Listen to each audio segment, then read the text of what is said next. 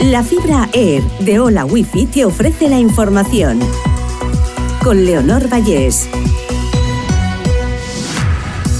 Repasamos las noticias más destacadas de este lunes 20 de febrero. Biden visita por sorpresa Kiev para reunirse con Zelensky en el primer aniversario de la invasión rusa. El presidente de Estados Unidos, que tenía prevista una visita a Polonia este martes, anuncia una ayuda adicional de 500 millones a Ucrania. Biden era uno de los pocos líderes occidentales que aún no había viajado a Ucrania. Los pasajeros no tendrán que sacar líquidos y portátiles en los controles de los aeropuertos españoles a partir de 2024.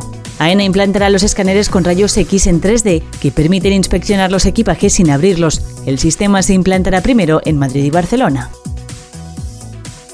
España pierde cada año por fugas y averías más de 700.000 millones de litros de agua. Mientras se ajustan las tuberías para dejar de perder este 20% de agua de nuestro país, también surgen soluciones tecnológicas.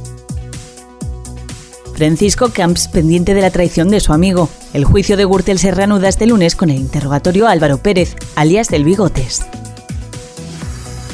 La Agencia Estatal de Meteorología cambia por completo la previsión del tiempo para la comunidad valenciana. Lluvias con barro y tormentas y mucho calor. El mercurio alcanzará registros de 20 grados durante las horas centrales del día en el litoral. Hola Wi-Fi, velocidades de fibra, vivas donde vivas, te ha ofrecido la información.